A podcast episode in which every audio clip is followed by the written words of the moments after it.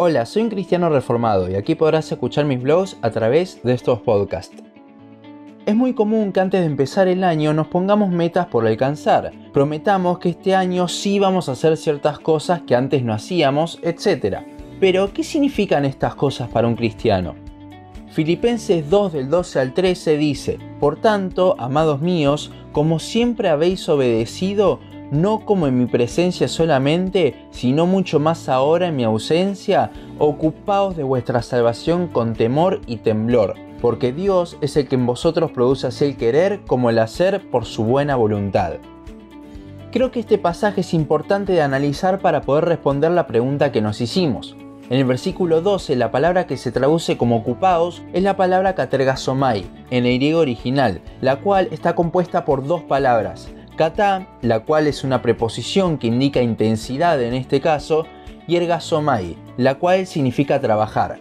Con lo cual la palabra katergasomai hace referencia a no solamente ocuparnos, sino trabajar de lleno en algo hasta completarlo. ¿Y qué es ese algo? Pablo dice que debemos trabajar de lleno en nuestra salvación, y anteriormente habla de la obediencia a los filipenses en el principio del versículo. Cabe aclarar que bajo ningún aspecto Pablo está indicando que nuestras obras, las cosas que podemos hacer, influyen en la salvación, ya que es Dios quien nos salva. Al estar trabajando intensamente significa que ese trabajo es algo que va en progreso, con lo cual es difícil pensar que está hablando de nuestra salvación, la cual se produce en el momento que Dios nos regenera y nos da la fe salvadora, y se completa cuando estamos glorificados. Entre estos dos momentos de nuestra salvación, el proceso que hay en el medio es el proceso de nuestra santificación, el cual comienza en la regeneración y finaliza con nuestra glorificación. Con esto en mente, Pablo aquí se está refiriendo a que debemos ser activos en nuestro proceso de santificación. Sin embargo, esa actividad nuestra en la santificación también viene de Dios.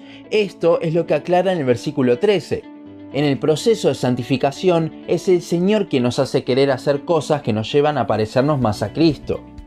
¿Cómo se aplica esto entonces a las promesas que uno se hace en Año Nuevo?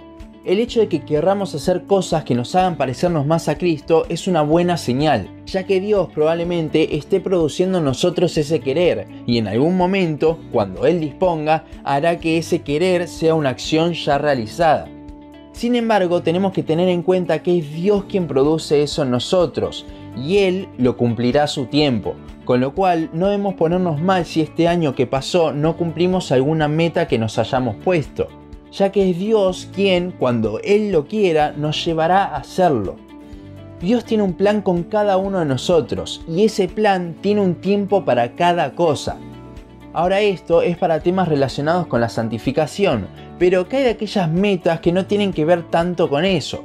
Un ejemplo bien claro y que muchas personas dicen a principio de año es el típico este año bajo de peso. Bueno, aún en estas cosas debemos confiar en la soberanía de Dios. En Santiago 4 hay otro pasaje que habla al respecto de esto. Santiago 4, 3 al 15, que dice, Vamos ahora los que decís, hoy y mañana iremos a tal ciudad y estaremos allí un año, y traficaremos y ganaremos, cuando no sabéis lo que será mañana. Porque ¿qué es nuestra vida? Ciertamente es neblina, que se aparece por un poco de tiempo y luego se desvanece. En lugar de lo cual debieras decir, si el Señor quiere, viviremos y haremos esto o aquello. Santiago acá no está diciendo que no debemos planificar, sino que nuestros planes siempre debemos tener en cuenta a Dios y que Él es el que sabe nuestro futuro, no nosotros. Entonces, sí es bueno plantearse metas, pero siempre debemos tener en cuenta la soberanía y los tiempos de Dios sobre nuestras vidas. Lo mejor que podemos decir este año nuevo es que este año sea lo que Dios quiera, y Él a su tiempo producirá el querer y el hacer en nosotros para trabajar activamente nuestra santificación. A pesar de que en esos momentos de todos los días parece como si fuese en nosotros que sale el querer, es el Señor quien nos hace querer hacer las cosas todos los días, con lo cual descansemos en Él cada día de este nuevo año. Recordá, para este nuevo año simplemente confía en la soberanía de Dios.